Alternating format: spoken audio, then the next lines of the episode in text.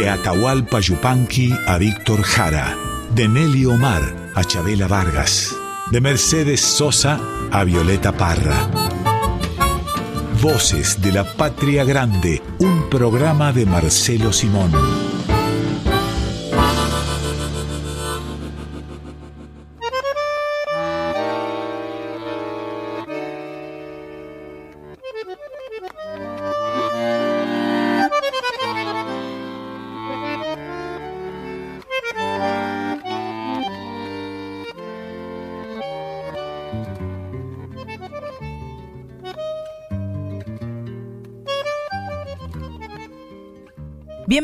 Bienvenidos a Voces de la Patria Grande. Vamos a estar con ustedes como cada domingo hasta la una compartiendo dos horas de música y palabras. En el caso del día de hoy, música otoñal, Marcelo. Nos ocupa el ah, cancionero popular del otoño. Sí, por alguna razón que ustedes que son más románticas que yo eh, sabrán explicar, el otoño es la, la estación del año que más se vincula con los sueños, con el onirismo, digámoslo de alguna manera poco elegante, eh, más que ninguna otra, lo redacté farragosamente, ¿no? Este, el otoño, está bien.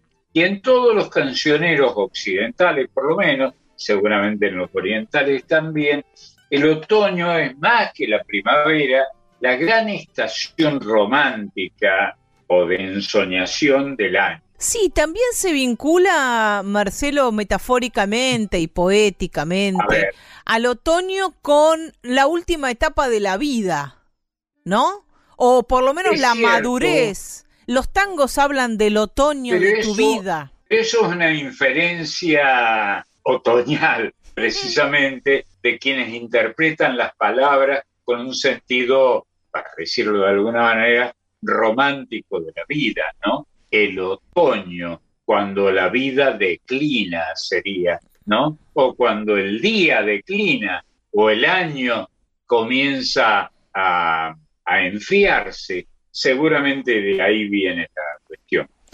La cosa es que ya hace un rato que estamos transitando el otoño, pero no se había hecho sentir, por lo menos este año veníamos con días muy cálidos, un marzo muy cálido, un abril muy cálido, ahora parece que se ha instalado. Sí, y bueno, más tarde o más temprano, todo se instala en la vida. Esperemos que los años de la abundancia se instalen también junto a nosotros y sobre nosotros o alrededor de nosotros. Esperemos estar condenados al éxito, como dijo algún expresidente. Es cierto. ¿Quién fue? ¿Dualde el Dualde. Que dijo eso? Sí, Dualde. Dualde, sí. Es simpático. Que, que está tomado de una expresión jubilosa y optimista, desde luego, de la, de la vida. Ojalá todos y quienes nos escuchen, con todo el mundo también, estemos condenados a vivir de este modo, ¿no? Condenados al éxito, qué gracioso. Lo gracioso es la palabra condena, ¿no? Como si el éxito fuese un peso. Sí, en realidad la palabra condena en el riquísimo idioma que, que manejamos como podemos, por lo menos nosotros, ¿no? Significa el peso de la justicia, ¿no? que, cae sobre nosotros y nos, y nos deja agarrado de los barrotes del lado de adentro de la selva. Vamos a recorrer el país a través de este cancionero popular del otoño y vamos a comenzar por la Tierra del Sol y del Buen Vino, allí por Mendoza. Sí, seguro, seguro. Que nos condenen en Mendoza y nos dejen cerca de dos copas de vino tinto para mí, por favor, mendocino que es tan rico, como el riojano, como otras zonas que producen esta maravilla que es el vino argentino. Otoño en Mendoza es la canción que nos espera allí. Junto a esas copas de vino tinto va a cantar Mercedes Sosa con Pocho Sosa y en la guitarra Oscar Puebla. Allá vamos.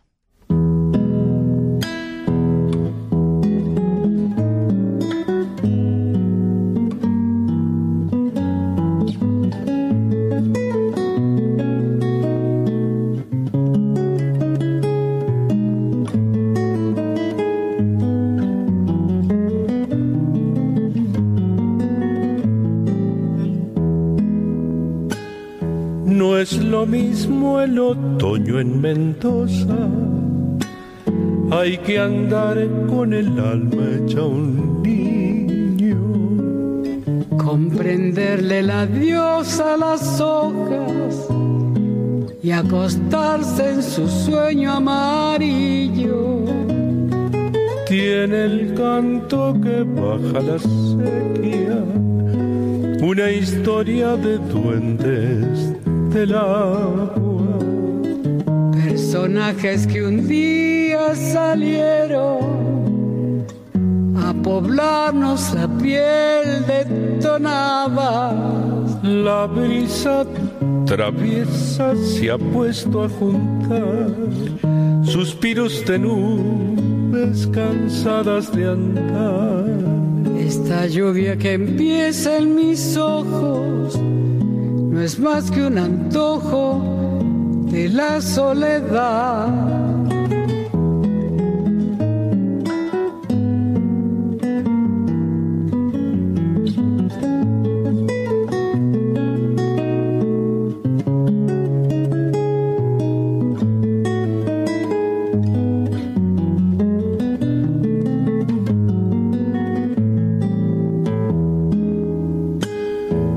Es posible encontrar cada nombre en la voz que murmuran los cerros. El paisaje reclama por fuera nuestro tibio paisaje de adentro.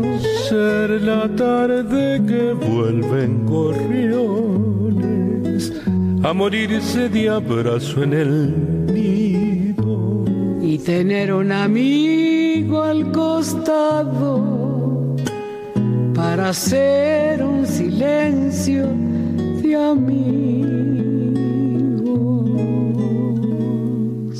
La tarde nos dice al llevarse al sol que siempre al recuerdo lo inicia un adiós para quien lo ha vivido en Mendoza.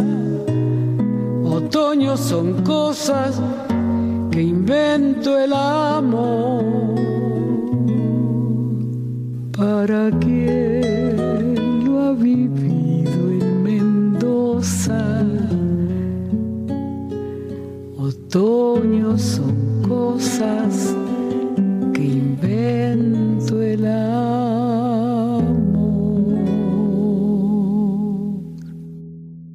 Otoño en Mendoza de Jorge Sosa y Damián Sánchez por Mercedes Sosa y Pocho Sosa con la guitarra de Oscar Puebla.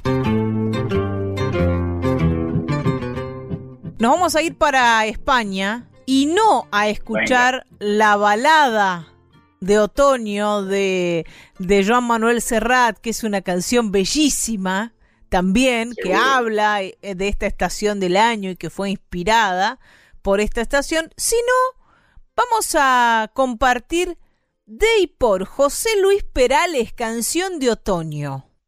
¿Te acuerdas el éxito que tuvo allá por los 90 José Luis Perales? Sí, impresionante, impresionante. Lo adoptaron especialmente las mujeres que han sido quienes han decidido el, el éxito de lo que llamamos en la Argentina el romanticismo, ¿no? La música romántica y aparecía José Luis Perales con ese ¿y cómo es él? ¿En qué lugar se enamoró de ti?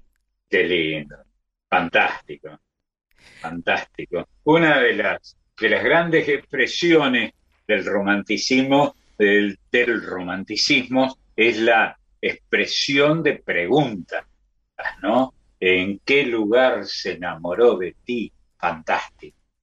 Vamos a escuchar entonces a José Luis Perales y esta canción otoñal.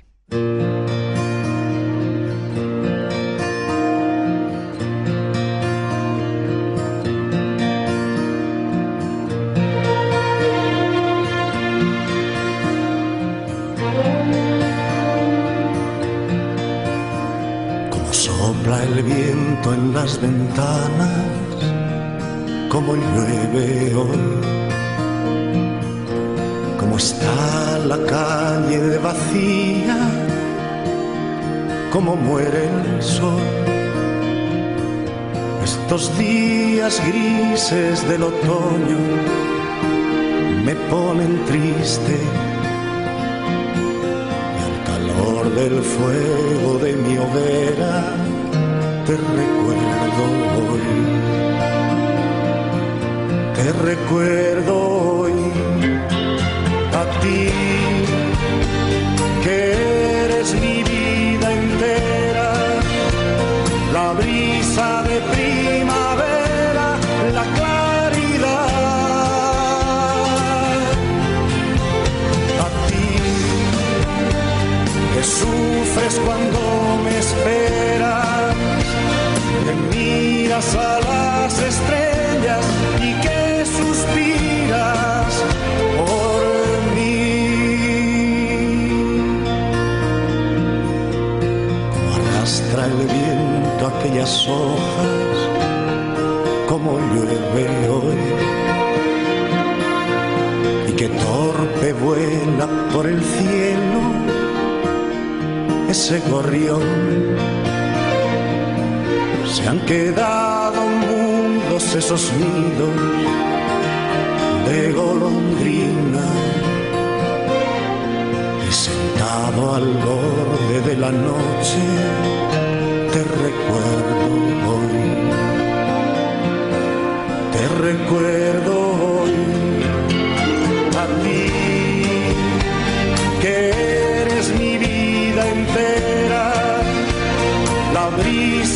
primavera, la claridad. A ti que sufres cuando me esperas, que miras a las estrellas y que suspiras por mí. Los paraguas pasan lentamente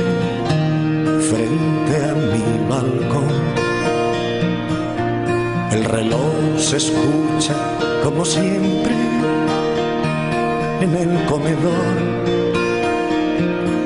Estos días grises del otoño me ponen triste y al calor del fuego de mi hoguera te recuerdo. Te recuerdo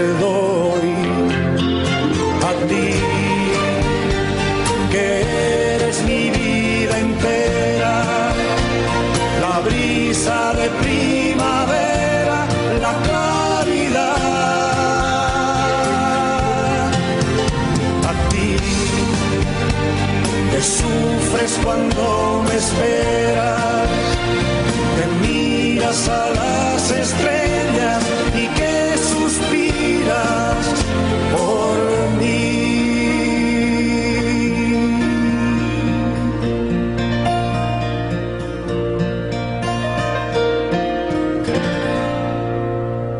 Como sopla el viento en las ventanas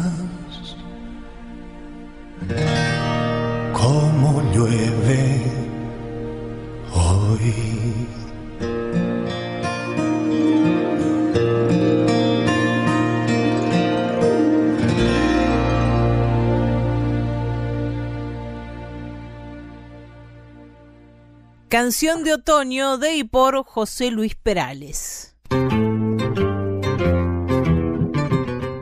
El otoño digo que ha sido muy mucho más cantado que la primavera, ¿no? Que, que es eh, romántica, pero no tanto como el otoño, ¿no? De hecho, en algunos idiomas latinos, la primavera es el primer tiempo, ¿no? Prentam, pero el otoño, el otón, es la declinación, cuando estás vencido y dominado, sobre todo por el amor, parece, ¿no? En fin, perdón por la impertinencia. Quien también escribió una canción que lleva el mismo nombre que la de José Luis Perales, Canción de Otoño, es tu amigo, el Tano Petrocelli. Y sí, claro, una canción preciosa.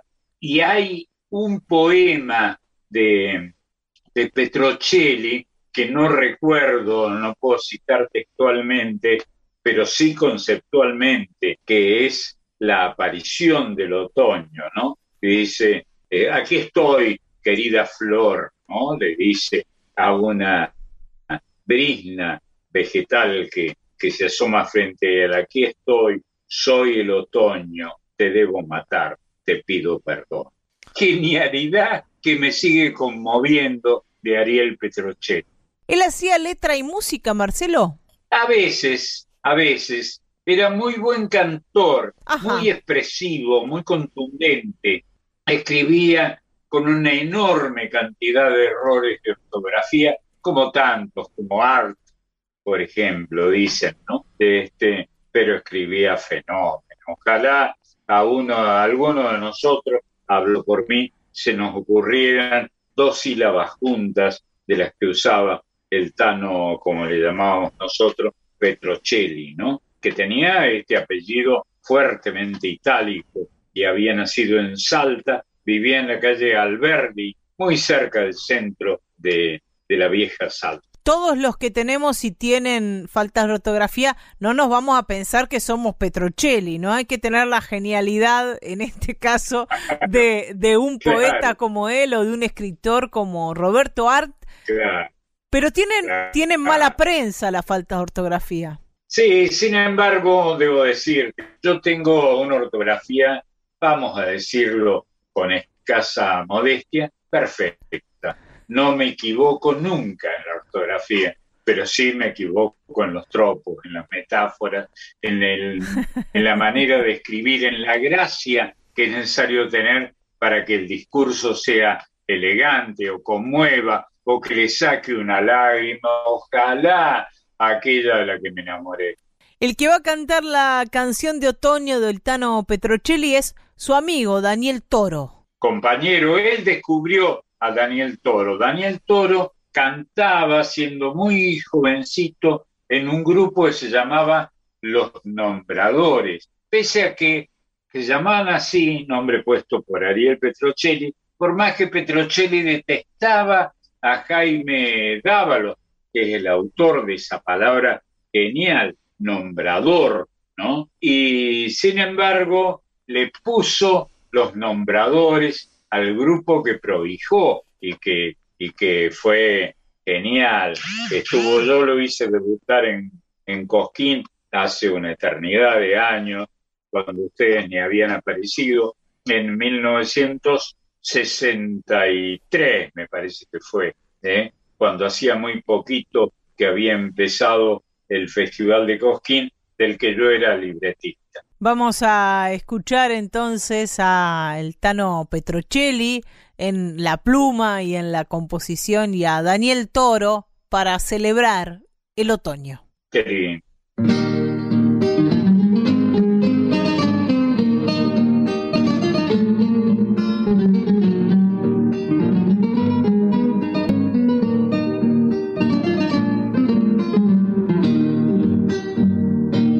color del frescor del viento le canta el otoño su triste canción. Le canta el otoño su triste canción.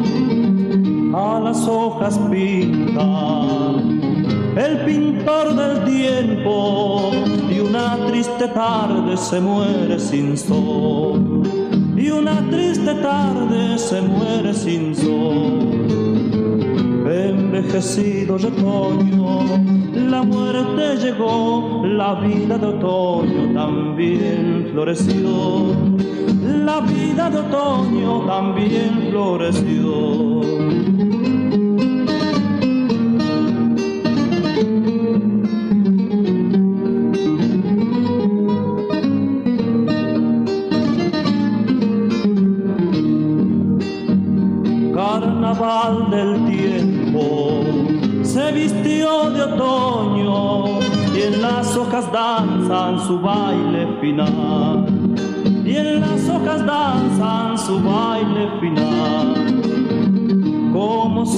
Una pena.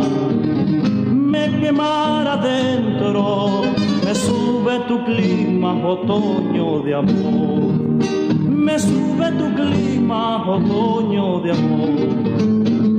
Envejecido de otoño, la muerte llegó, la vida de otoño también floreció, la vida de otoño también floreció. Canción de otoño de Ariel Petrocelli por Daniel Toro. Y nos vamos a ir para el sur, para la Patagonia, y ahí en el lago Huechulafken vamos a pasar el sí, el otoño junto a Marta Pirén.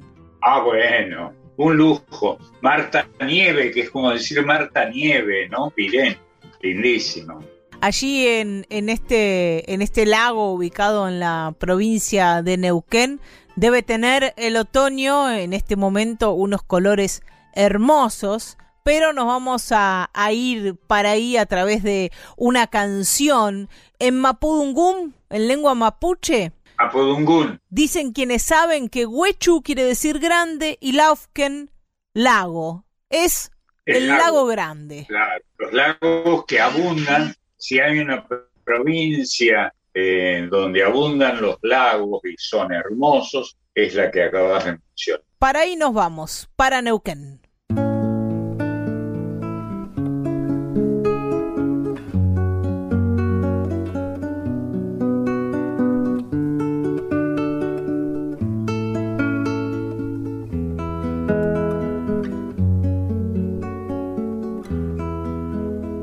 El otoño Huechulafken no es otoño, es un duende pintor de cordilleras, es un canto a la vida porque tiene en el alma una eterna primavera.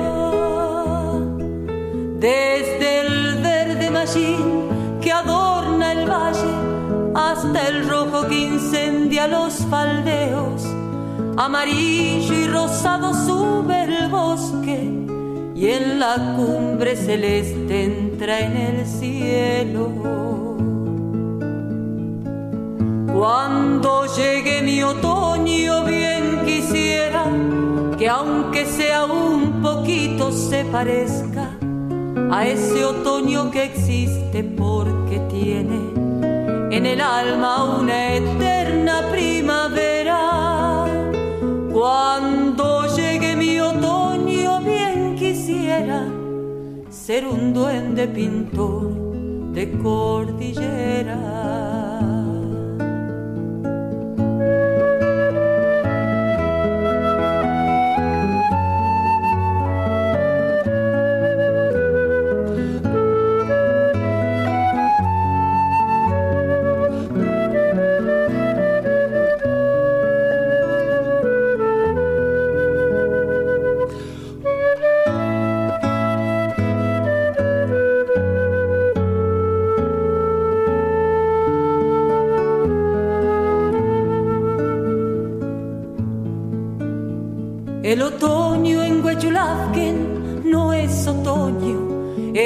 Muestra acabada de lo bello que en la tela milenaria del paisaje funde el tiempo inexplicable con los sueños. Arco iris vegetal, color que vive en las hojas, en el pasto y en la flor. Y la nieve silente de los cerros tiempo del sol y de la luz. Cuando llegue mi otoño bien quisiera que aunque sea un poquito se parezca a ese otoño que existe porque tiene en el alma una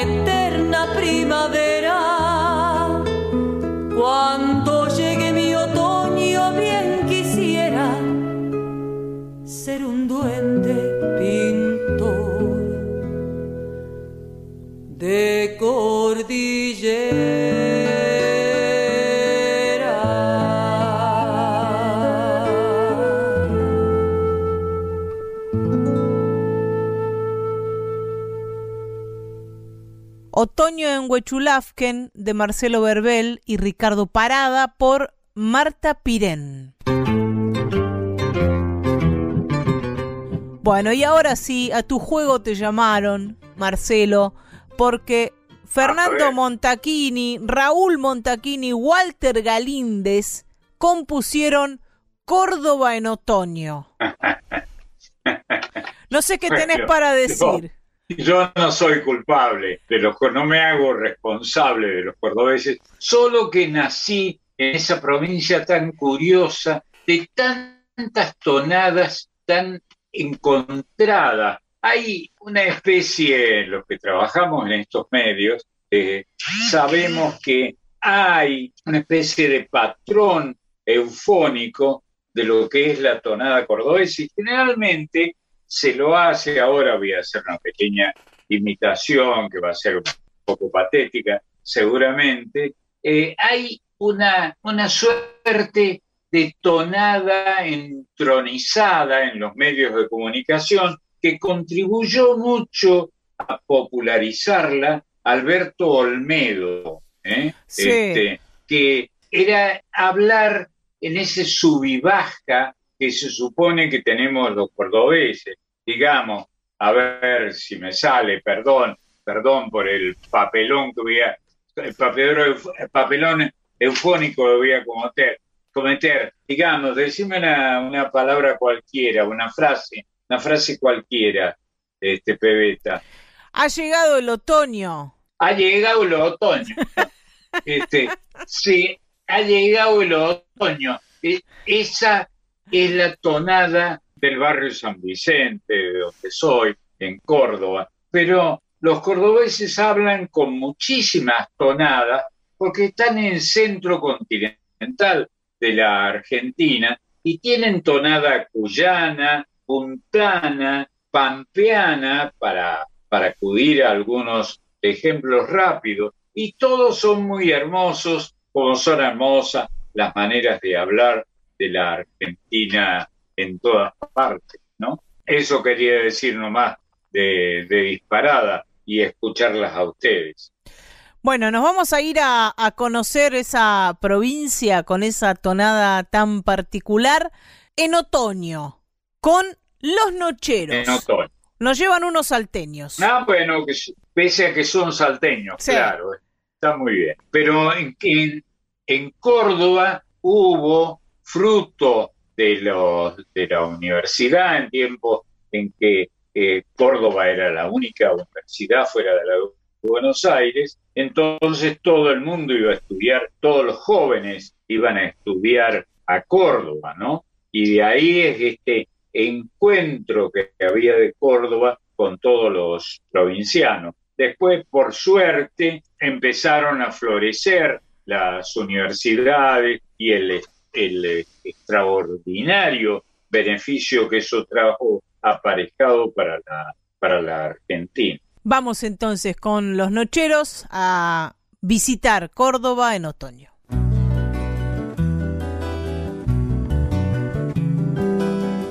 Las golondrinas dijeron adiós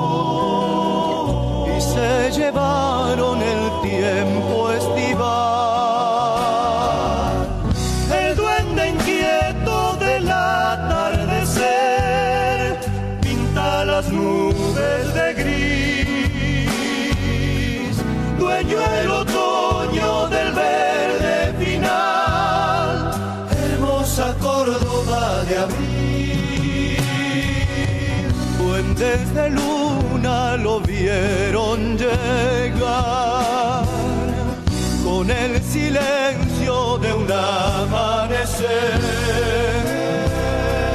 Desde los cerros pintó su pincel de amarillento el añil.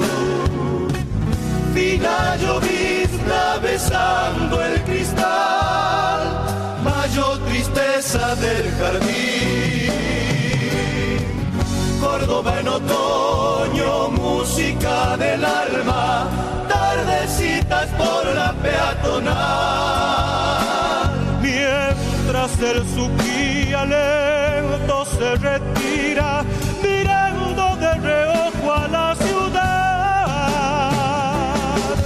Toda la magia que encierra tu ser, hermosa Córdoba otoñal.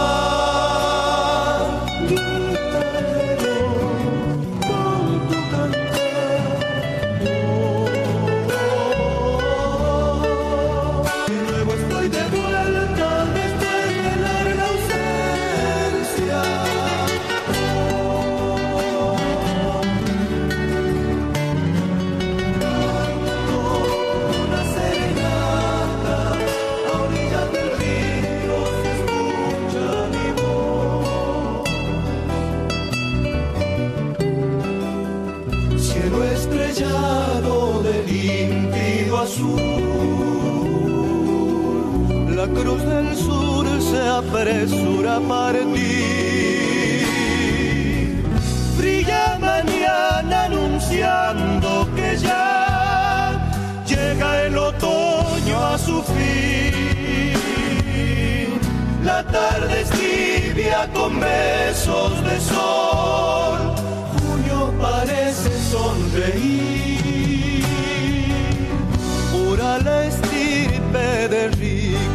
Historia. General Paz y Avenida Color. Una muchacha sonríe al pasar y tras sus pasos me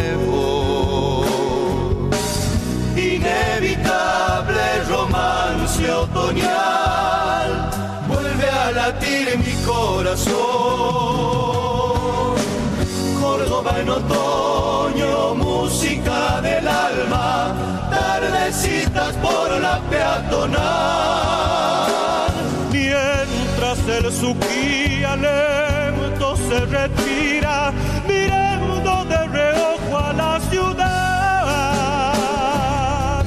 Toda la magia que encierra tu ser,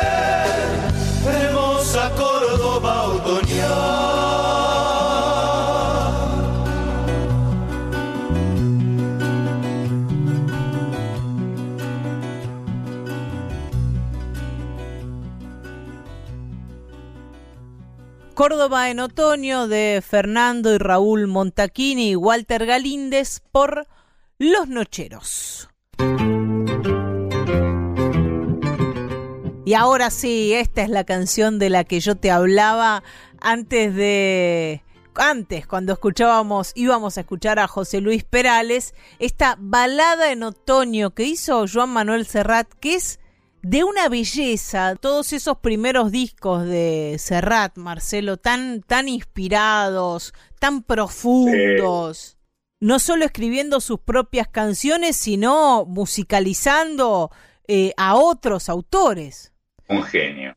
Y además, lo digo con envidia, como pues yo fui joven, justo debo tener edad parecida a la de Serrat, fui joven en la misma época y era impresionante ver el éxito que tenía Serrat con las pibas, ¿eh? como decimos en la Argentina.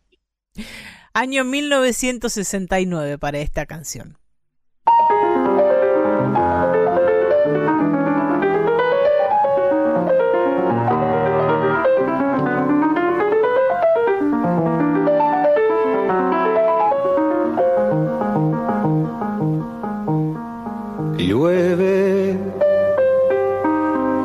De los cristales llueve y llueve, sobre los chopos medio deshojados, sobre los pardos tejados, sobre los campos llueve.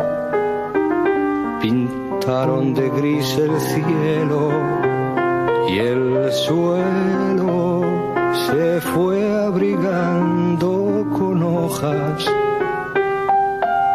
se fue vistiendo de otoño. La tarde que se adormece parece un niño que el viento mece con su balada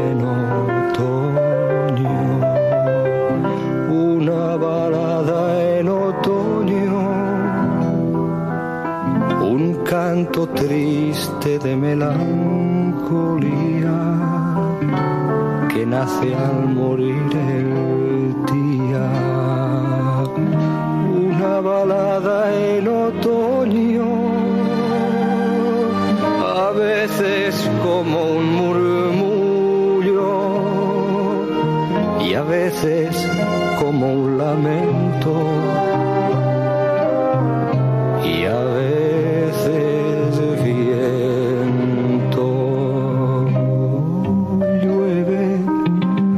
de los cristales, llueve y llueve.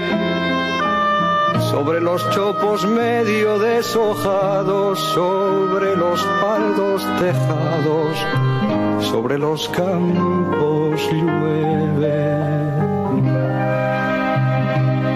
te podría contar que está quemándose mi último leño en el hogar, que soy muy pobre hoy, que por una sonrisa doy todo lo que soy, porque estoy solo y tengo miedo. Si tú fueras capaz de ver los ojos tristes de una lámpara y hablar, con esa porcelana que descubrí ayer y que por un momento se ha vuelto mujer. Entonces, olvidando tu mañana y tu pasado, volverías a mi lado. Se va la tarde y me deja la queja que mañana será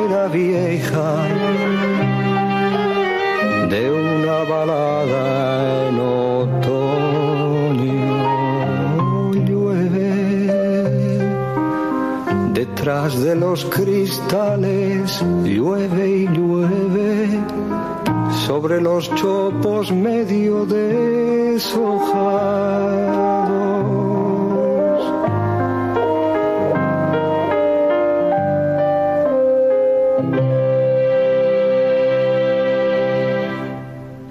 Balada de otoño de y por Joan Manuel Serrat. Vamos a presentar ahora, Marcelo, a nuestra compañera que trae al piberío, a las niñas, a los Ah, sí. niños, a les niñes. Claro. A Voces de la Patria Grande saludamos a nuestra compañera especialista en la niñez, Marisa Ruibal. ¿Cómo andas, Mari? Hola, ¿cómo les va? Me encantó lo de piberío. Lindo, ¿no? Pero Qué linda palabra, sí. pibe. Si vos la buscás en, los diccionarios que hay que leer, además del diccionario de la lengua, del diccionario español, los diccionarios regionales, ¿no? Piwi, que quiere decir también chiquito, es una palabra quichua que quiere decir eso, pequeño, ¿no? Es curioso. No sé si está conectado con la etimología de pibe, pero en todo caso, en todo caso como, como ahí eh, saben los compañeros y las compañeras, porque muchas veces he alardeado con eso, yo lo traté, le escribí libretos a Troilo, y Troilo, que tenía una voz estrangulada en su garganta y un sentimiento que no se estrangulaba en, en ninguna parte, me decía, me dijo una vez, y no, no me lo olvidé nunca, ¿usted cree que no sé quién es usted, pibe? Y me, me causa gracia y emoción. Yo le escribí unos libretos olvidables a- en Córdoba durante un mes a Troilo y él eh, me saludó de esa manera. me quedo con eso de, la- de homenajear, porque en este espacio, en este ratito que ustedes me regalan, homenajeamos a los pibes. Así que este piberío, como dijo Marian, eh, que me encantó, eh, yo los invito, Marce, a escuchar siempre. Dale. Yo les, compa- les comparto cuentos que yo ando investigando y buscando y, y seleccionando. Y hoy elegí dos muy diferentes. Por supuesto, la temática es la que nos convocó Pedro, que es el otoño, ¿no? Pedro nos propuso hablar del otoño y estos cuentos son diferentes porque uno está escrito con letra cursiva. Vos sabés que los chicos cuando comienzan la lectoescritura, la primera infancia, los chiquitos del jardín, empiezan a escribir con letra imprenta mayúscula. Es una letra fácil de escribir porque son palos. Entonces esas letras se familiarizan, para ellos es más fácil escribir con letra imprenta mayúscula, escribir y leer en letra imprenta mayúscula. Entonces, cuando comienzan con la lectoescritura, es la letra que les resulta familiar. Pero el paso siguiente es la letra cursiva, cuando ya comienzan la primaria, en primer grado. Y este libro lo seleccioné por eso, porque es una hermosa historia, pero está escrita en letra cursiva. Entonces, es una buena manera de acercarle este libro a los chicos para que vayan conociendo esta diferente grafía, estas, estas esta etnia en cursiva con ese rulito que tiene arriba, y las P's y las T's, y la B larga y la B corta. Me gustó por este doble canal que te cuento, la historia y la letra. Se llama El otoño del árbol cascarrabias. Mira qué nombre, ¿eh? Lindo es de Jordi Sierra Fabra y el ilustrador es Francés Rovira, ellos son españoles. El cuento narra la historia de un árbol que se quejaba de todo. Se imaginarán por el título, ¿no? Era un cascarrabias absoluto. En esa vereda, él estaba solito, no había otros árboles, pero se quejaba de los coches que no le daba el sol, que los pájaros anidaban en las ramas, que los perros hacían pis en el tronco de su, en su tronco, que los chicos se trepaban, todo le venía mal. Como no había una plaza cerca, los chicos del barrio jugaban a su alrededor, se colgaban de sus ramas, se reían, saltaban. Él sentía que nadie lo quería. Cuando llegaba el otoño, se le caían las hojas, se ponía triste, y de tan triste que se ponía cambiaba de color. ¿Sabés de qué, ese color se de qué color se ponía, Marce? Se ponía de color amarillo. Cerraba los ojos y ahí se quedaba, quietito. Los chicos jugaban con las hojas que se caían súper divertidos, se tiraban sobre las hojas como si fuera un colchón, las revoleaban por todos lados. El árbol estaba tan pero tan triste que se enfermó el gato de la vecina y los pájaros fueron testigos de esa tristeza y de esa pena. Le decían que lo necesitaban, que se alegrara, que pronto iba a llegar la primavera y que todo eso iba a pasar. Pero el arbolito seguía triste. Vinieron de la municipalidad para observarlo y dijeron que había que cortarlo. Y ahí pasó un milagro. Te cuento a ver, que un día cuando estaba por salir la luna, los chicos de esa calle y de otras calles llegaron con plastilina y témperas y empezaron a pintar las hojas caídas de todos colores y empezaron a pegarlas y la pegaron en el tronco, en las ramas, por arriba, por el costado, por abajo y le colgaron bolitas de plastilina. Este arbolito tenía hojas violetas, naranjas, azules, celestes, rojas, de todos los colores que te puedas imaginar. Claro, pensá, un árbol con esa cantidad de hojas y de esos colores llamó la atención.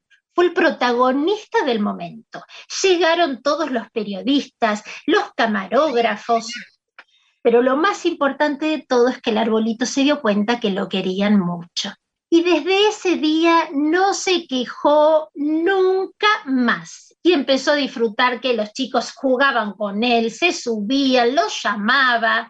Es hermoso el cuento, lo tienen que ver porque aparte las ilustraciones, la, la, cara de chinchudo y de enojado del arbolito al principio y la cara de feliz del final lo dicen todo. Así que véanlo, búsquenlo, siempre les digo que también lo pueden encontrar en internet, seguro lo van a encontrar, así que esas caritas son dignas de verse. Y acuérdense que es un buen libro para los chicos cuando comienzan la primaria porque está escrito con letra cursiva. Y ahora me voy al otro que te decía que era completamente diferente. Este libro se llama El otoño. La autora es Claudia de Gliomini. Es una ilustradora argentina que estudió Bellas Artes y me encanta porque ella en su biografía se presenta así. Mira lo que cuenta. Ella dice, nació un otoño en Buenos Aires. Me gusta el olor del papel, los lápices de colores y los reflejos del sol sobre las cosas. Trabajo cerca de una ventana en mi casa taller, entre árboles y pájaros silvestres. La naturaleza me inspira. Así se define Claudia. Y ella así ilustra sus cuentos. ¿Qué te parece, Marcel? Eh, eh, precioso, precioso. Además, todas las alusiones a los árboles son siempre muy estimulantes. Siempre, siempre. Eh, siempre muy estimulantes. El árbol está presente en muchísimas leyendas y en muchos rituales de la Argentina entrañable, el, país en el, en el que hemos nacido y que por suerte nos permite seguir estando aquí. Hermoso lo que acabas de decir. Bueno, y este libro yo lo elegí porque las palabras están en un segundo plano, Marce, porque las protagonistas son las ilustraciones. Bárbaro. Eh, Viste que yo siempre te hablo de los ilustradores, de cómo complementan, de cómo suman al, al trabajo del autor. Para mí son fundamentales porque una imagen para mí puede significar una cosa, pero para vos puede significar otra.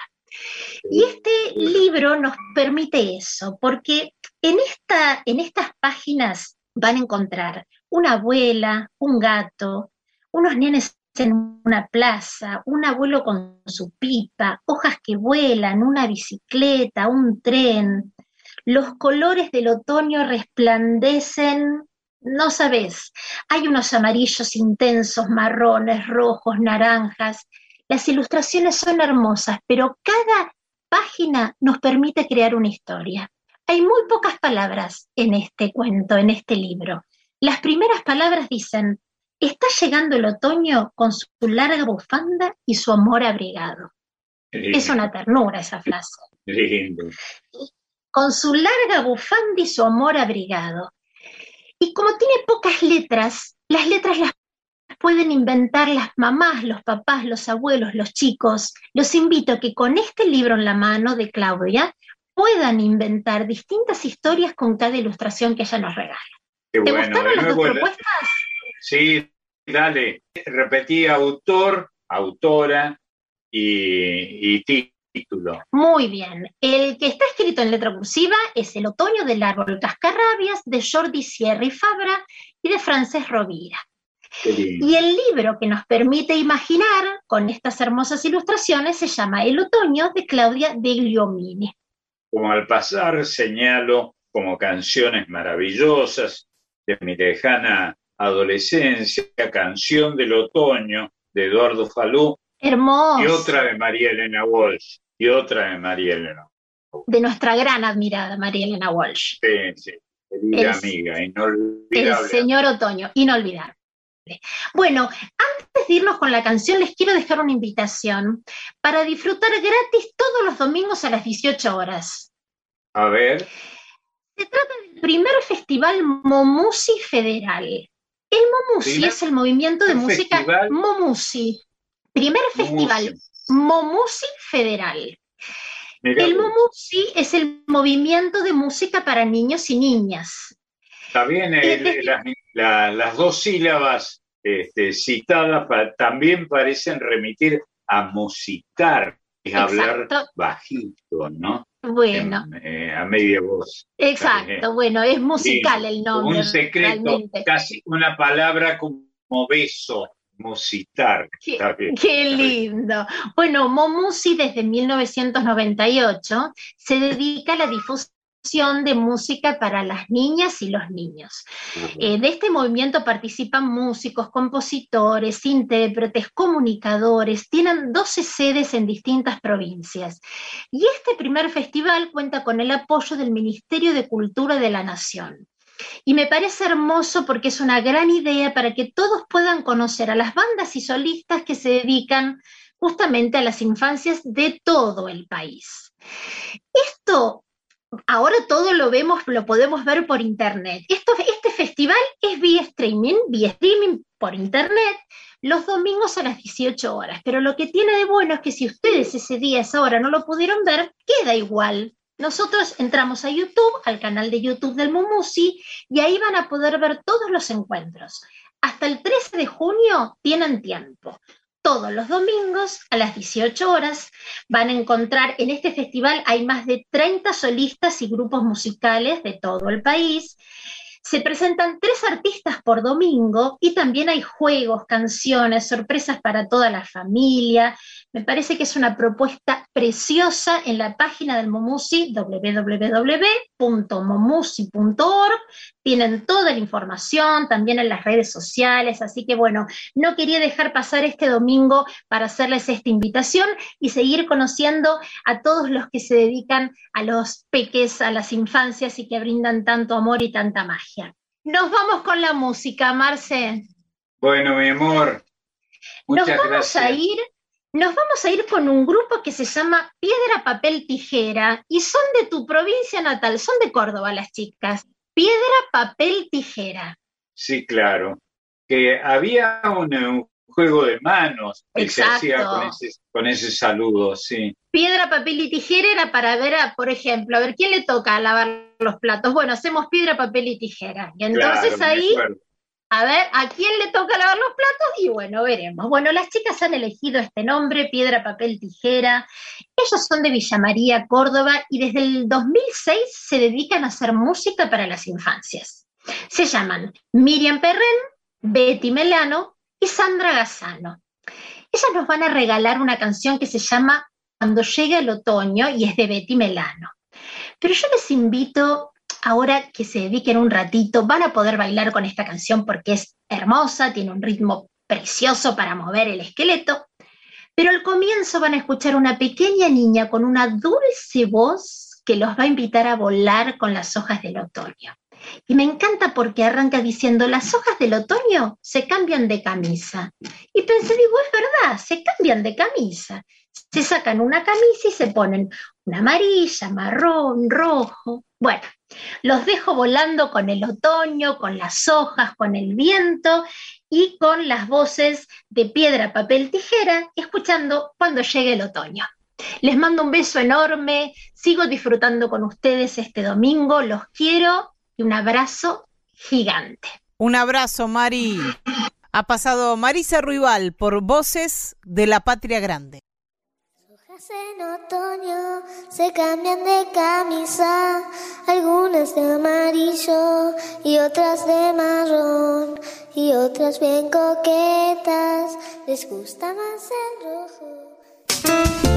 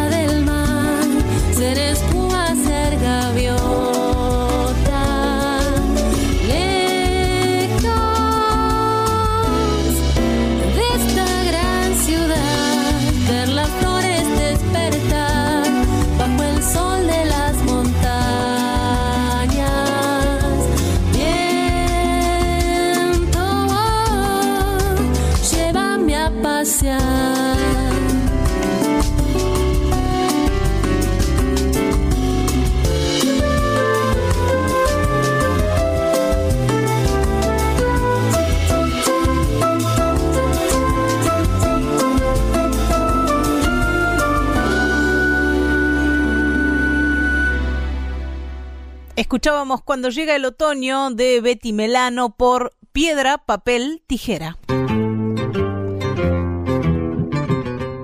Seguimos Marcelo en Voces de la Patria Grande y si te parece bien, vamos a pasar lista a ver si están todos y todas las compañeras y los compañeros. Dale, por favor. ¿Quién nos propone un tema cada domingo y quién musicaliza este programa? Digamos, el gran responsable es Pedro Patzer.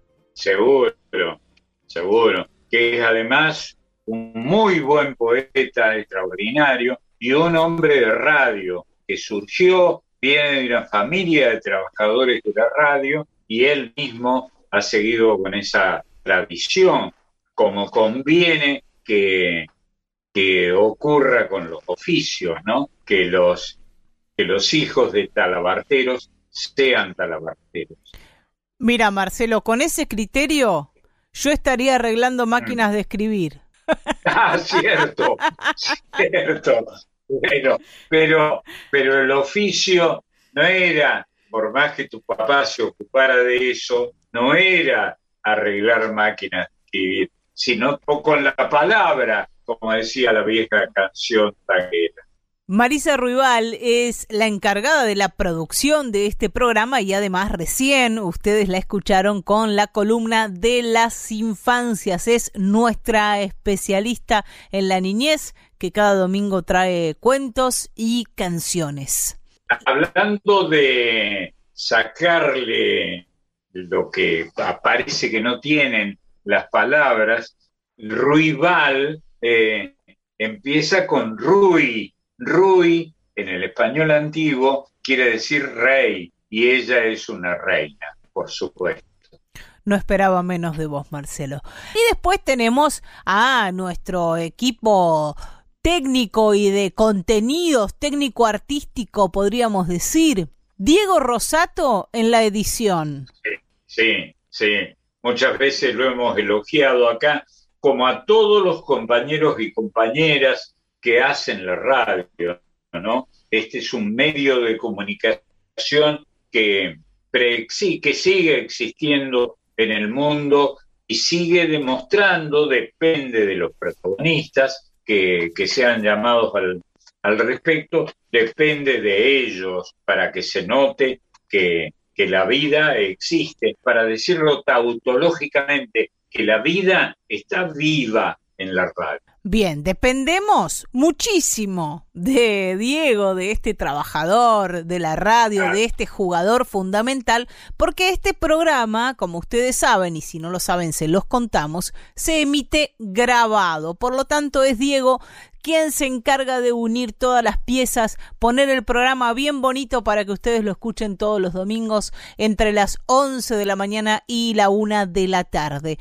Por esto mismo les decimos que si se quieren comunicar con Voces de la Patria Grande, nos pueden buscar en Facebook e Instagram y ahí compartimos lo que va a pasar en el próximo programa, podemos recibir sugerencias, ideas, tirones de orejas, todo lo que quieran, nos lo dicen ahí. De hecho, el mismo título de este programa, por eso yo nunca lo, lo registré como propio, ni lo pienso hacer, es un título con el que me encontré personalmente cuando le pusimos título, insisto, ¿no? Cuando le pusimos nombre al programa. Usé un nombre que me suministraron en la radio hace muchos años. Y el otro jugador fundamental de, de, parte de este equipo es Máximo Vargas. ¿Lo conoces, Marcelo, muchacho de la Quiaca? Lo conozco y lo admiro muchísimo como a todos los compañeros, ¿no? De una radio que está viva, una radio que palpita, que trabaja, que usa eh, su inteligencia, la de sus protagonistas y, las aptitudes que, y las actitudes que cada uno tiene para hacer el mensaje, ¿no? Es lindísimo eso. Bueno, aquí estamos. De familia jujeña, pero mm, criada en La Plata, es la artista que vamos a presentar ahora, que viene de una tradición folclórica de toda su vida, Milena Salamanca. Sí, bueno, con un apellido, qué curioso, ¿no? Un apellido que es el propio de Milenita que, alude al templo mágico, mágico del diablo, que el diablo tiene mala prensa en el eh, folclore del mundo, ¿no? El diablo se lo ve como maléfico, pero como han probado muchos grandes escritores o algunos cineastas, como Truffaut, por ejemplo, el diablo puede ayudar.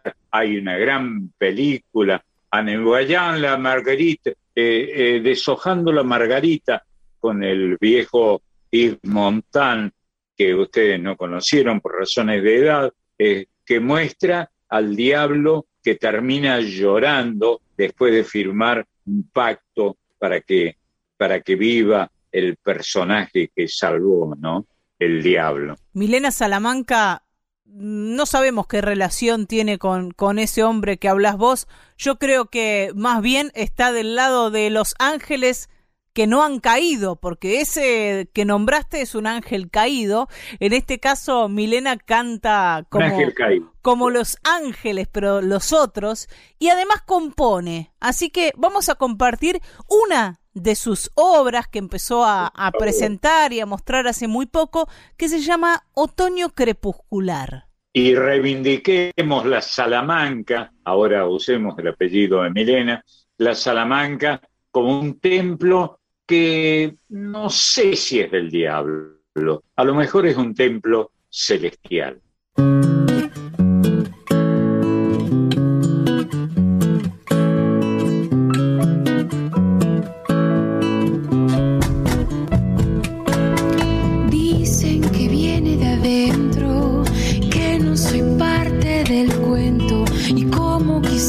Olvidarme que fuiste parte de un sueño, amor.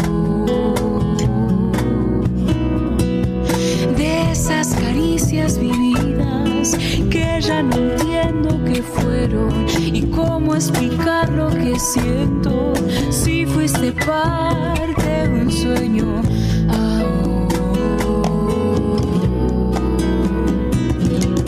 Tus miradas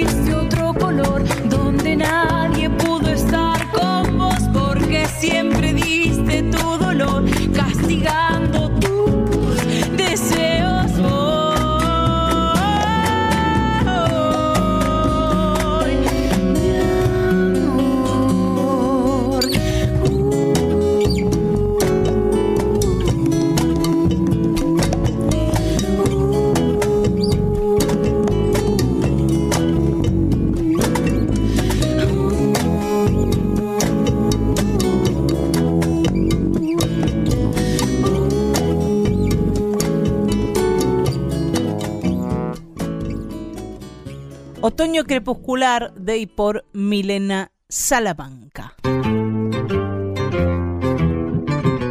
Voces de la Patria Grande con Marcelo Simón por Folclórica 987.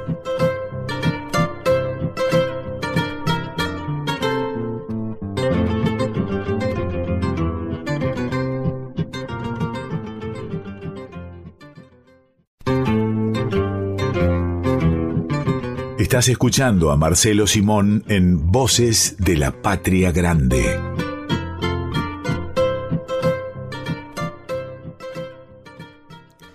Decíamos, Marcelo, de esta mm, metáfora que se utiliza en la canción popular y en la poesía clásica para hablar del otoño de nuestras vidas como un momento de la madurez, casi entrando en la vejez, pensando que... Eh, la declinación, ¿no? Totalmente, pensando que la vida comenzaría en el verano, podríamos, en, el, en la primavera, podríamos decir o en el verano. ¿Quién sabe? Hay muy bellas canciones que hablan del crepúsculo de la vida. Este, Falú, Petrocelli, entre otros, escribieron maravillosamente sobre el crepúsculo de la vida, ¿no? Que, que yo que estoy en él, en ese, en ese periodo, me consuelo con eso, ¿no? Con, eh, y sonrío cuando veo que se va poniendo el sol en el horizonte, ¿no? Este, el crepúsculo. Lo, lo amo.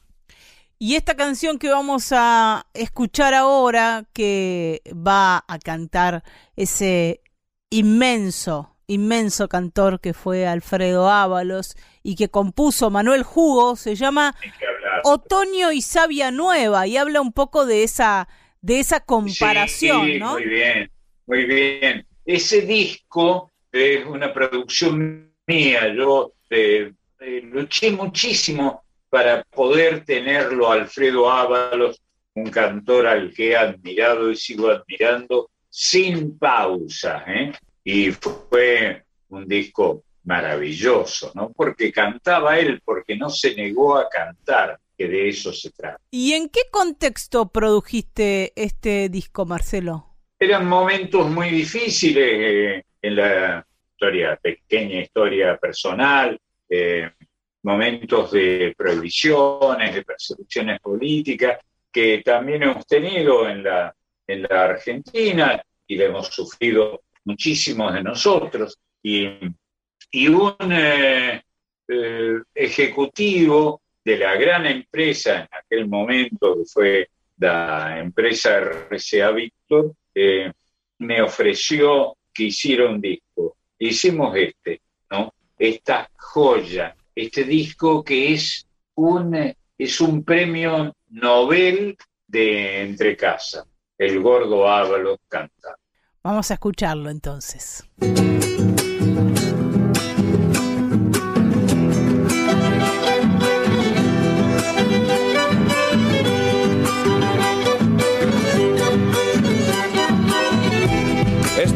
De mis changos junto a mi fiel compañera, retoñando con el soplo de aromadas primaveras.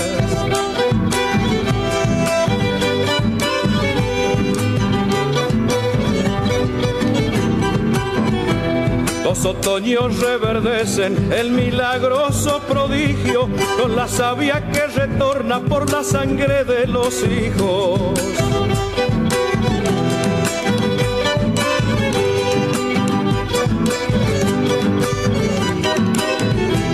Tierra prodiga y fecunda, trigal de espigas maduras, ronda angelical de sueños que llega con su ternura. Compañera de mi vida, mira la siembra que hicimos, floración de nuestra carne en deliciosos racimos.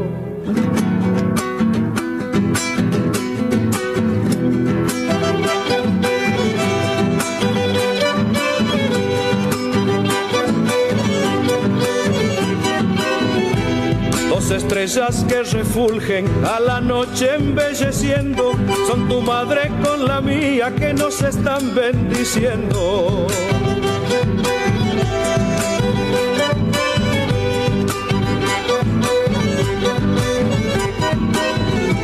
Cuando el Señor nos convoque ante su augusta presencia, ruega para que los hijos no sufran tanto la ausencia.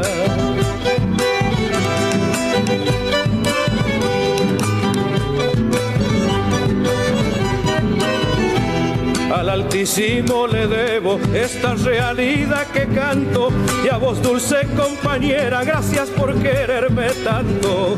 Compañera de mi vida, mira la siembra que hicimos, floración de nuestra carne en deliciosos racimos. Otoño y Sabia Nueva de Manuel Augusto Jugo por Alfredo Ábalos.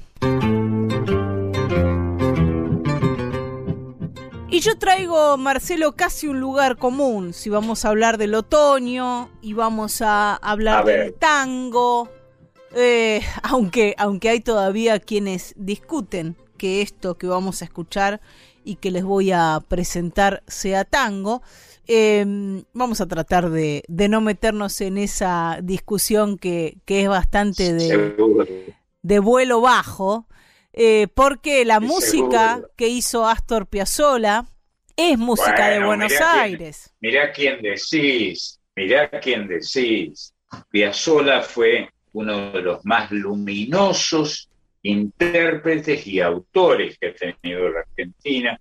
Yo he tenido la suerte de, de hablar mucho con él y de hablar mucho, como vos sabés, con Amelita Baltar, que fue su gran amor con sus más y con sus menos, como tienen los amores siempre, ¿no? Pero fue lindo poderlos ver, poder charlar con ellos, poder tomar un vino o un café según la hora y las circunstancias. Allí por 1721, y me estoy yendo de tema, Sí, Vivaldi. te sí, sí, de tema también. Vivaldi componía las cuatro estaciones. Bueno, bueno, una de las obras más hermosas que, tiene la música, la historia de la música, las cuatro estaciones del, del cura este, era cura, había sido cura Vivaldi, este, espectacular, ¿no? espectacular. Cuatro conciertos para violín y orquesta, que son clásicos de la música universal, y nosotros tenemos nuestras cuatro estaciones porteñas o las estaciones porteñas, como ustedes quieran decirle, que son verano porteño, otoño porteño, primavera porteña e invierno porteño. Pensar que cuando apareció esta obra y cuando apareció Piazzolla tocando de esta manera desaforadamente bella este, su bandoneón y armonizando, orquestando, eh, había quienes decían que había que expulsarlo, expulsarlo del país a uno de los músicos más extraordinarios que ha dado la Argentina, ¿no? Pero bueno, el paso del tiempo nos muestra la realidad. Por eso yo te decía al comienzo que hay todavía quienes discuten a 100 años del nacimiento de Astor Piazzolla su música, que es una música que eh, ha llevado a nuestros artistas y nos ha llevado a nosotros y a nosotras como argentinos y argentinas por todo el mundo, porque ya no es una música nuestra, es una música universal, son joyas de la música contemporánea.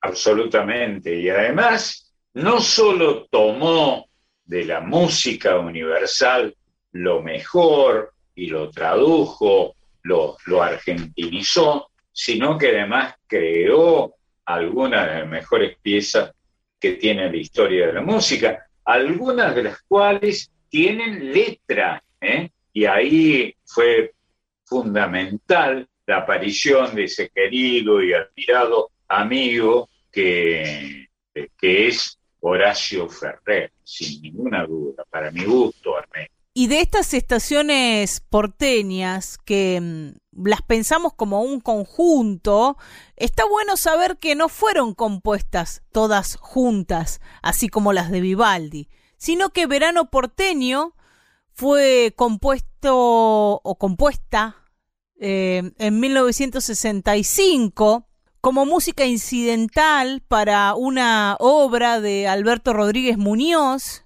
que se llamó Melenita de Oro. Otoño Porteño fue compuesta cuatro años después, en 1969, y son de 1970 Primavera Porteña e Invierno Porteño. En esos años tan fértiles que son los 70, ¿no? Ah, un poquito antes y, y sobre los 70 particularmente y que son los años de, de, su encuentro con Horacio Ferrer, esto que describías vos y seguramente esos años en los que vos frecuentaste a esta dupla creativa que a veces era un trío creativo junto a Melita Baltar. Sí, sí seguro, seguro. Y, y vivimos y disfrutando, disfrutamos la aparición de, de algunos pibes fundamentales, como el chiquirín de Bachín, al que conocí, traté e hice hablar por radio, ¿eh? hace mucho.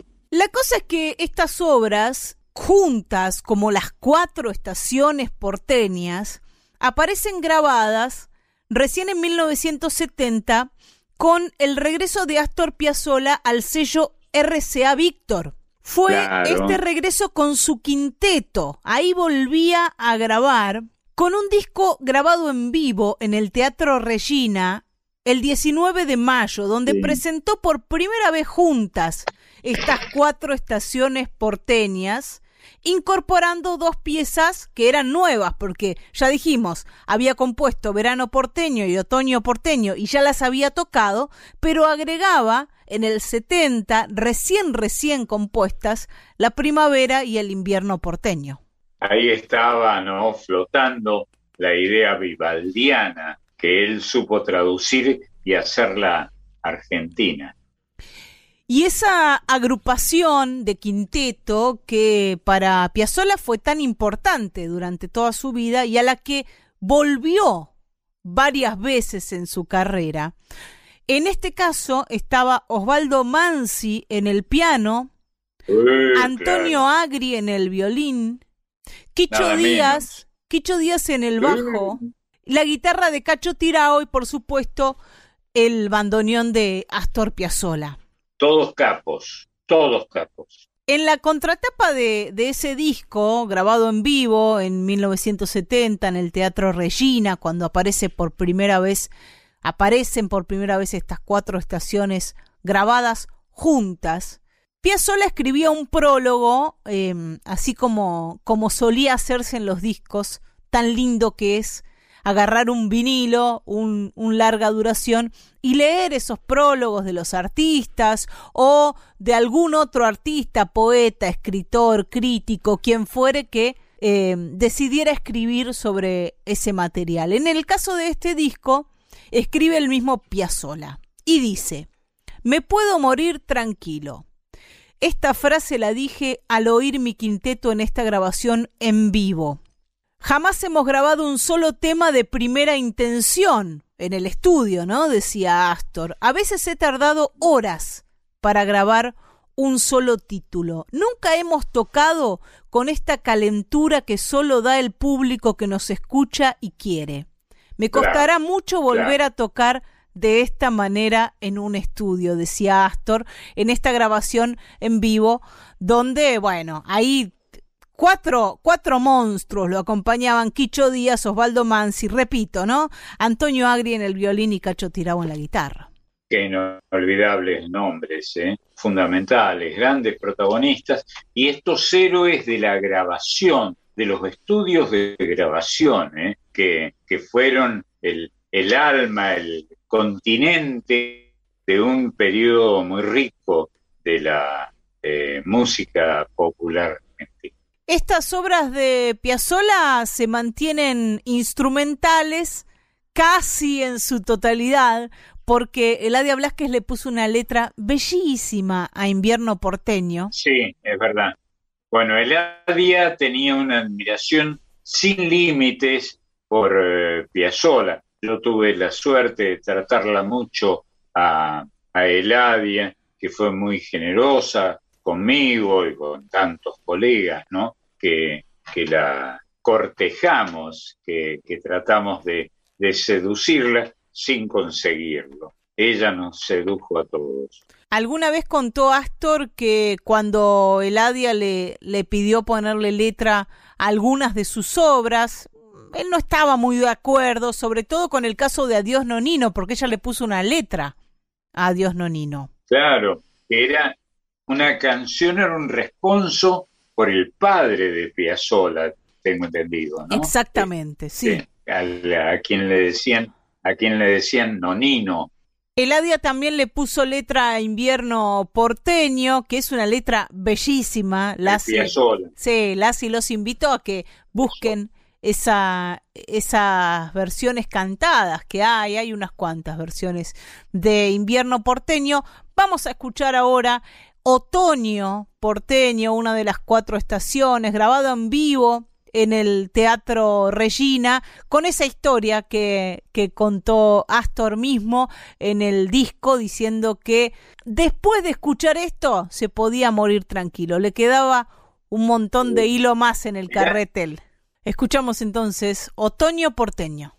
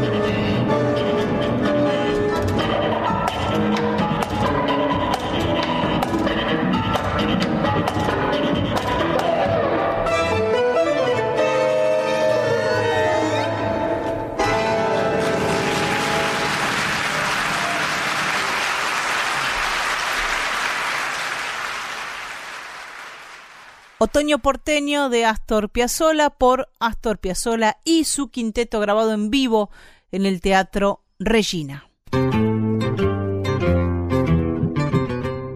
Seguimos, Marcelo, en esta en esta jornada otoñal para ir ahora a escuchar a Jorge Cafrune con la samba del otoño de Yupanqui y Nenet.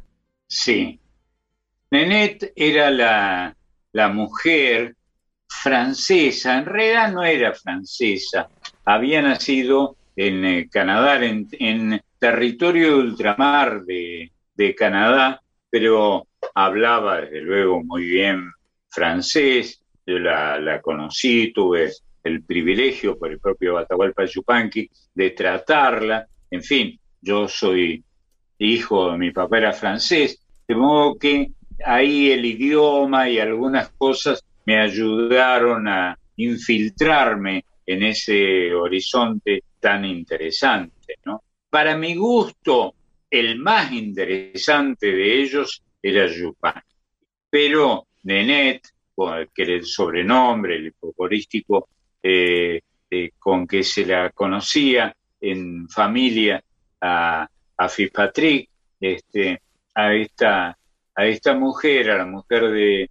Yupanqui, era una mujer encantadora, ¿no? Muy culta, este, a quien respetaba y sospecho que temía también bastante a Tahualpa Yupanqui. Vamos a escuchar a Cafrune, entonces, cantando esta samba del otoño.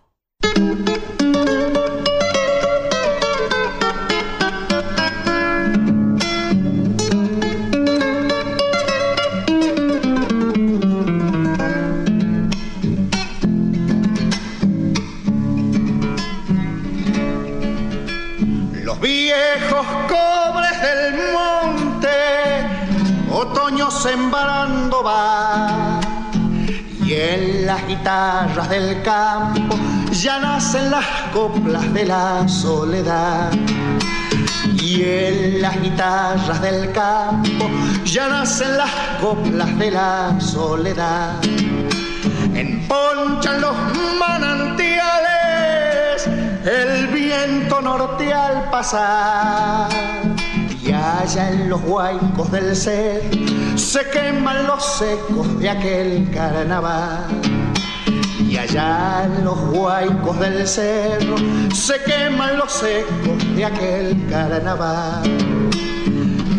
Con el lucero del alba las cuestas repecharé ya están los gallos cantando, se me hace vidita que no hay de volver. Adiós mis cerros queridos, mis piedras pintadas ya no volver.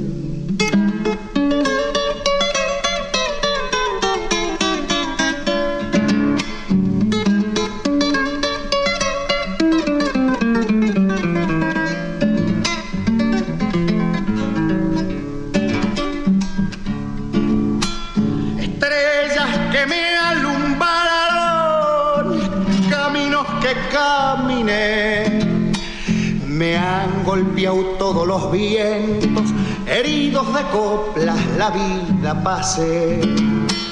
Me han golpeado todos los vientos, heridos de coplas la vida pase. En una cueva del cerro escondí mi corazón. ¿Pa' que lo quiero conmigo si solo me ha dado trabajo y rigor? ¿A que lo quiero conmigo si solo me ha dado trabajo y rigor? Con el lucero del alba las cuestas repecharé. Ya están los gallos cantando, se me hace vidita que no hay de. Adiós mis cerros queridos, mis piedras pintadas ya no hay de volver. Samba del Otoño de Atahualpa Yupanqui y Nenet por Jorge Cafrune. Déjame decir dos palabras respecto de la relación Yupanqui-Cafrune. Eh, Yupanqui eh, se cansó, hasta que se cansó Cafrune, se cansó de hablar mal de, de Cafrune, hacer chistes sobre Cafrune, ¿no? Este, eh, yo recuerdo una personal, ¿hasta cuándo se va a quedar Atahualpa? Le pregunté una vez en el aeropuerto de Ezeiza y me dice, y lo que me permita Cafrune. Siempre hacía chistes sobre Cafrune. Cafrune era un turco, como le decimos en la Argentina, a los árabes, este, un turco buenazo, que, que toleraba de todo hasta que se cansaba y ahí agarrate Catalina. Y un día se cansó de los chistes que eran muy peyorativos de, de Yupanqui sobre, sobre él y, empezó a contestarte y agarrate Catalina. Pero fue interesante esa relación y fue enorme el aporte que, que hizo Cafrune con su interés por Yupanqui. Cafrune adoraba a Tahualpa fue enorme el aporte que hizo al respecto. Pero bueno, el tiempo pasa y aparecen estos traspiés que, que te hacen tropezar, ¿no? Pero interesante, aquí estamos recordándolo tantos años después. A ver si no le pifio en esto. Imagino, imagino que. Seguro que no. Que la pica de Yupanqui tenía que ver con la enorme fama que tenía Cafrune. Sí, sin duda, no le, como de costumbre, respondiendo a tu índole femenina, que, que son, yo siempre lo he creído, mucho más inteligente que nosotros los hombres. No, no te equivocás, efectivamente. Era enorme la fama de Cafrune, pero enorme, no podía salir a la calle. Yo alguna vez este, salí en la, eh, con Cafrune en eh, la calle Florida, en Buenos Aires. La radio está, está ahí en la, sigue estando muy, muy cerca de la calle Florida. No podíamos caminar porque la gente se amontonaba donde estaba el turco, este, vestido grandote, vestido todo de blanco, de gaucho, y, y, siguiéndolo con mucha gente y con esa barba impresionante, me señalan acá, que es cierto, era, era impresionante la fama de, de Cafrune. Mientras que Yupanqui era un hombre que cuando lo reconocían lo saludaban respetuosamente, pero sin eh, alaraca, ¿no? Eh, eh, lindos tiempos, lindos tiempos, lindo ese recuerdo, Bebeta. Vamos a irnos de estos recuerdos de Cafrune y Yupanqui a Simple del Otoño de Armando Tejada Gómez, musicalizado ah, por Dina Roth. Ah, mira. Dina Roth, la mamá de Cecilia Roth, cantante, pianista, fallecida hace muy poquito, el 28 de octubre de 2020 del año pasado, hace, menos, menos de un año, y ella musicalizó esta obra de Tejada Gómez, este simple del otoño, que van a hacer María y Cosecha.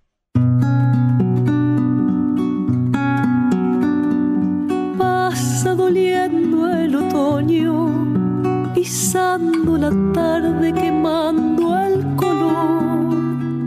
Viene de un tiempo de olvido, de un viento de ausencias, de un siglo de adiós.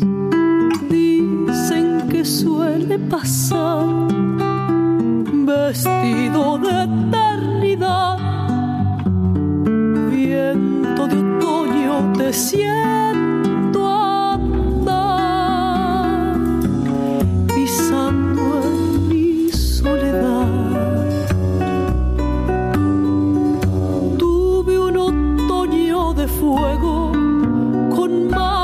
dos ojos con cielo en la voz. Tuve la espiga del clima y un río y un árbol y un sueño con sol. Hoy el otoño llegó con largas tardes de sal. Viento de otoño te siento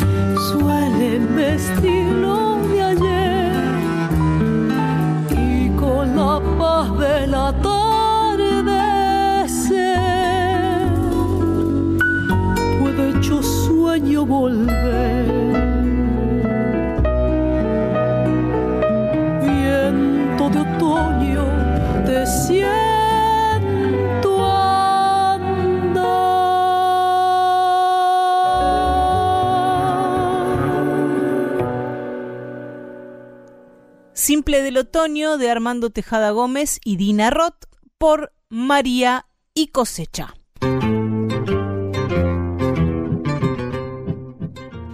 Y hablando de fama, Marcelo, Sí, chiquita. de enorme popularidad, vamos a escuchar a Horacio Guaraní No, con, su, con su canción de lluvia y otoño. Seguro. Guaraní tuvo y, y se lo recuerda con un éxito estrepitoso, para decir una palabra muy sonante al respecto. Sí, el éxito y la popularidad para quienes no estaban metidos y metidas específicamente en el mundo del folclore. Es de esos personajes, de esas personalidades, de esos artistas que han pasado toda frontera y, son conocidos. No hay quien no conozca a Horacio Guaraní. Es tan fuerte el influjo de ese nombre con sus canciones, con su creatividad, que yo mismo, que no soy demasiado partidario de los ritos funerarios, me, trato de poner distancia con ellos. Yo fui alguna vez, le pedí a un, a un amigo, a Daniel Spinelli, alguna vez que me llevara a la tumba de Horacio Guaraní y fui a visitar esa tumba. ¿eh? Y no sé si lo he hecho con mis padres, por ejemplo. Guaraní fue el gran cantor popular que hemos tenido en la Argentina en el siglo XX. Vamos a escucharlo con canción de lluvia y otoño.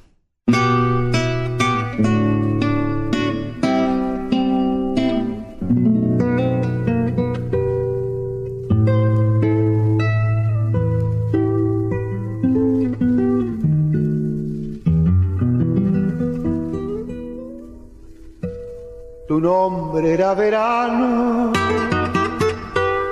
el mío invierno. Busqué tu primavera y en tu sol casi me quemo. Algo me debe haber hecho tu canción, porque aún la canto, porque aún la canto. Violines de la tarde y mil guitarras sangraban junto al río tu canción, canción del alma las golondrinas temblaban al oír. Cuánto te amaba, cuánto te amaba.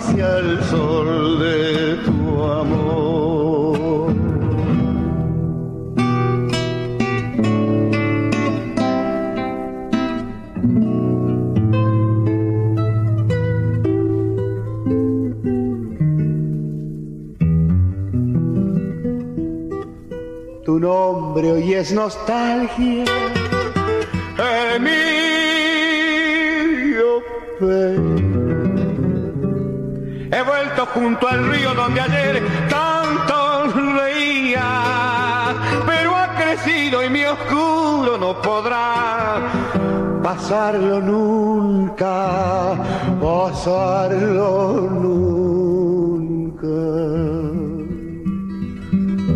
sobre esa espuma blanca se va tu nombre. El viento la castiga y su dolor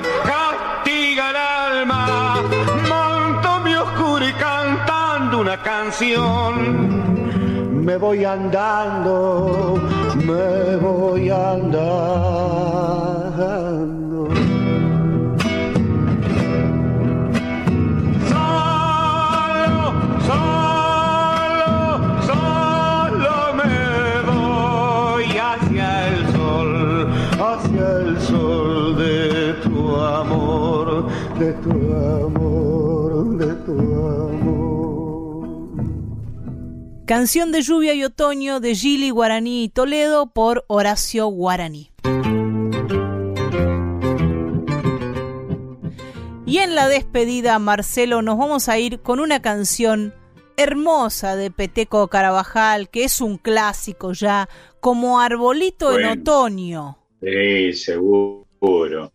Bueno, ahí están estos centinelas de la vida en la Argentina, ¿no? Los arbolitos y las plantas, pero sobre todo los arbolitos y las plantas que se parecen a árboles, ¿no? O a, vivero de árboles, que, que tanto nos entusiasman en un clima subtropical como es el de la Argentina, aún en las regiones más cálidas y más frías de nuestro territorio continental.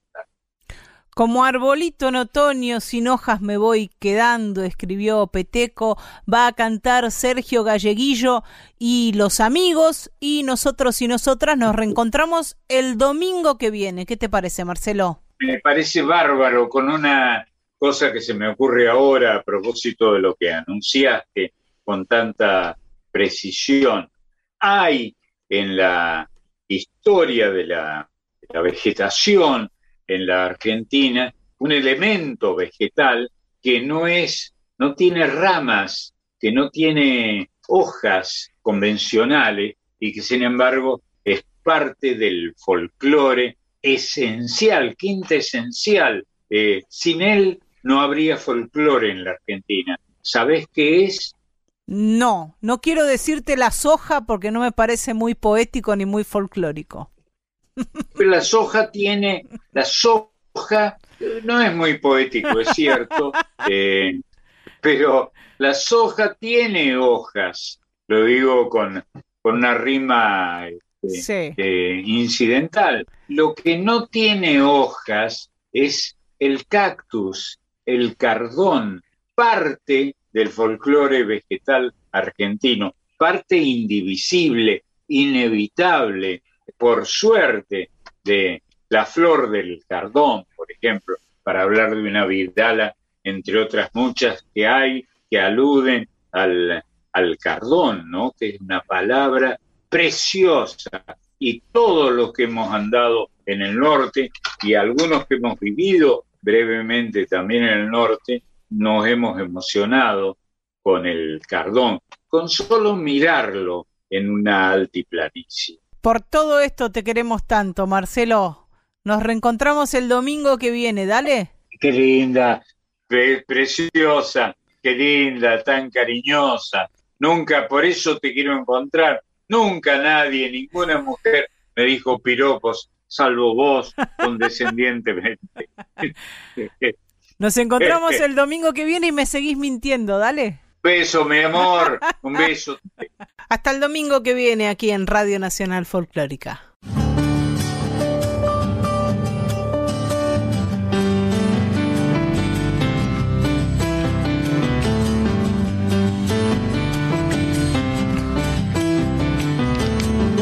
Arbolito en otoño, sin hoja me estoy quedando. Las flores que yo tenía de a poco te fui entregando.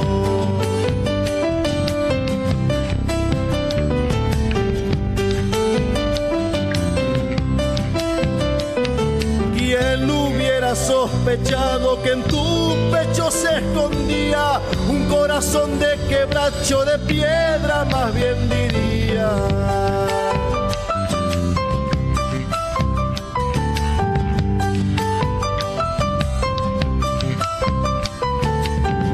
Y sal mojé un pañuelo de amor, la luna moría. De agua y sal bañé mis ojos que nunca más llorarían.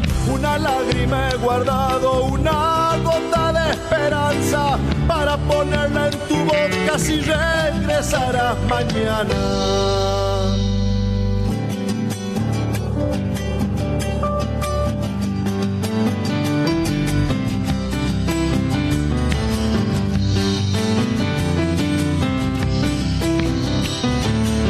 Un campo con escarchas y me has dejado el alma, arenal seco y sediento, mi corazón se desangra.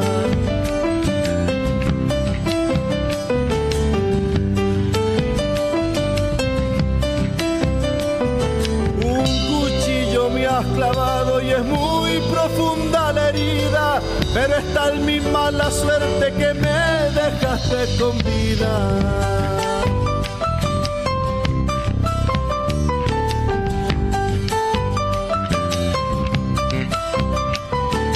Flores que yo tenía de a poco te fui entregando como arbolito en otoño sin hoja ya estoy quedando. Una lágrima he guardado una gota de esperanza para ponerla en tu boca si regresarás mañana